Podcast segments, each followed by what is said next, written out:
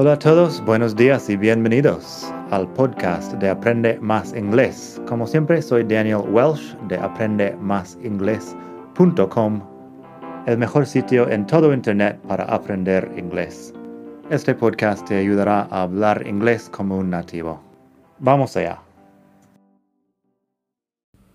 Hola a todos, buenos días y bienvenidos otra vez aquí al podcast de Aprende Más Inglés, el mejor podcast de todo el mundo mundial para aprender inglés.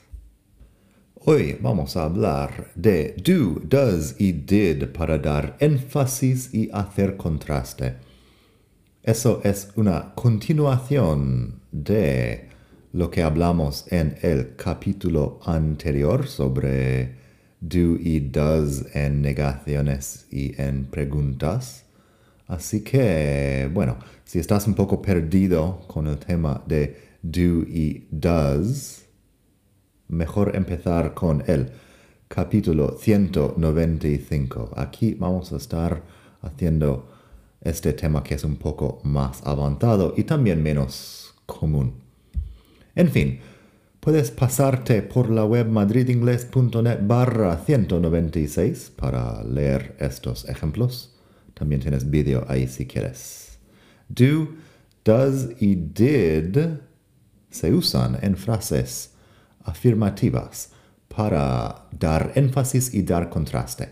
Van seguidos del verbo en infinitivo y estamos dando énfasis a este verbo. Un buen ejemplo sería I do love you. Sí que te amo. Tenemos un ejemplo así más adelante. I do love you. Eso es un poco diferente que I love you a secas. Porque I love you a secas, bueno, es un hecho. I do love you. Estoy dando más énfasis. Y en tercera persona también podemos hacerlo. He does love you. O en pasado. He did love you. Pero ahora no se entiende. Así que en la web tenemos estos ejemplos. I don't see Pedro much anymore, but I do see his brother. Ahí tenemos contraste entre las dos situaciones de no ver a Pedro, pero no veo mucho a Pedro hoy en día, pero sí veo a su hermano.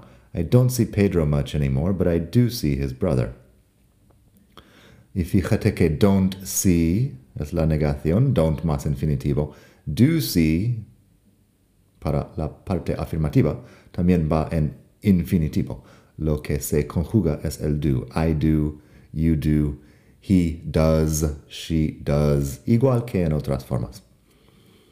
Un ejemplo más largo de lo que hemos hablado al principio. I do love you, Pepita, but you know I'm not the man for you. Estamos dando un poco de énfasis, un poco de contraste.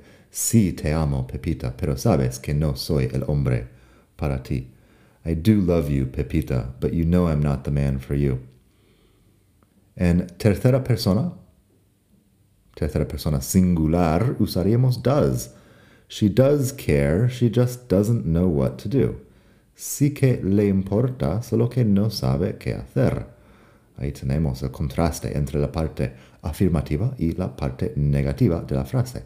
She does care, she just doesn't know what to do. También, he does like you, he just doesn't show it. Sí que le gustas, solo que no lo demuestra él. Um, los de he likes you, I like you, you like me, etc. es bastante complicado para nosotros cuando aprendemos español y también para gente que está aprendiendo inglés, porque, bueno, el verbo de like se porta de una forma muy diferente al verbo de gustar. Pero eso sería historia para otro día. He does like you. Sería sí que le gustas a él. He does like you, he just doesn't show it. En pasado, como mencioné, tenemos did, énfasis y contraste en pasado, y se usa did más en infinitivo. El did indica que es pasado, y el infinitivo es lo que estamos enfatizando, posiblemente. I did enjoy dinner, I just wasn't very hungry. Sí que me gustó la cena, o sí que disfruté de la cena, solo que no estaba, no tenía mucho hambre. I did enjoy dinner, I just wasn't very hungry. Fíjate, que I wasn't very hungry. Usamos el verbo to be hungry en inglés, en castellano, tener hambre. La traducción directa no funciona muy bien ahí. Otro ejemplo, we didn't pass the test, but we did try our best. No aprobamos el examen, pero sí hicimos el mejor intento que pudimos, o algo así. We didn't pass the test, but we did try our best. Try es intentar o hacer un intento de hacer algo. Try our best. Bueno, hicimos nuestro mejor esfuerzo para aprobar. We didn't pass the test, but we did try our best. Y tengo unos ejemplos más antes de terminar. You do know that you're an hour late, don't you? Sabes que llegas más de una hora tarde, ¿verdad? You do know that you're an hour late, don't you? Este don't you al final es algo que se llama question tag, que será historia para otro día. Pero básicamente es algo para convertir la frase en pregunta para que la persona tenga que contestarme. You do know that you're an hour late, don't you? He does have the money, he just forgot to bring it. Sí tiene el dinero, solo que se le olvidó traerlo. He does have the money, he just forgot to bring it. We didn't like the white wine, but we did enjoy the red. Aquí dando contraste en pasado entre el vino blanco y el tinto. We didn't like the white wine, but we did enjoy the red. Um, no nos gustó el vino blanco, pero sí el tinto, básicamente. Tenemos. I did call you. You must have had your phone turned off. Si te llamé, tenías que haber tenido el móvil apagado. Suena un poco extraño. Um, lo más probable es que hayas tenido el móvil apagado. I did call you. You must have had your phone turned off. Y por último hoy, un ejemplo con it, porque it siempre puede usarse con, bueno, con la mayoría de las cosas. Aquí estamos hablando del tiempo, que es algo que hacemos mucho con it. It didn't snow last night, but it did rain a bit. No nevó anoche, pero sí llovió un poco. It didn't snow last night, but it did rain a bit, dando énfasis a la lluvia, a la acción de llover. It did rain a bit. Así que eso, espero que te haya gustado esta lección, espero que hayas aprendido algo sobre do, does y did para énfasis. En la web madridingles.net barra 196, como mencioné, tengo mucho más. Y bueno, este es el capítulo 196 del podcast, así que también tienes 195 capítulos más si quieres aprender un montón sobre el inglés que hablamos de verdad. Nada más por hoy desde la hermosa ciudad de Barcelona. Hasta la próxima. Bye.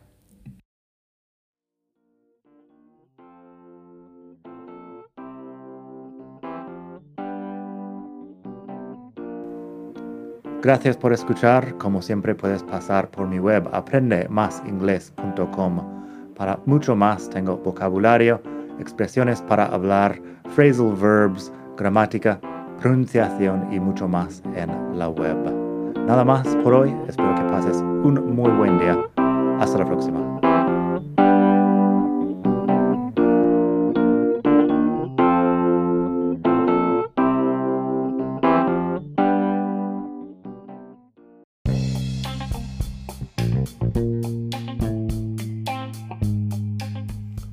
Hola de nuevo. Antes de terminar, quería pedirte un pequeño favor. Si te gusta este podcast, puedes suscribirte en Apple Podcasts o bien en Spotify.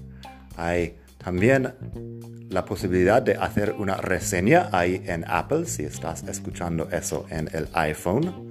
Y estas cosas ayudan mucho a dar visibilidad al podcast. Si quieres ver más sitios donde escuchar, los tienes en madridingles.net barra podcast. Eso te lleva a la página donde ves todas las aplicaciones que puedes usar para escuchar. Y también tengo un canal en YouTube que lo puedes ver en madridingles.net barra YouTube. Eso te llevará directamente al canal donde puedes suscribirte y ver todos los vídeos que hago sobre muchos temas. Nada más por hoy, espero que pases un muy buen día, aprende mucho y hasta la próxima. Bye.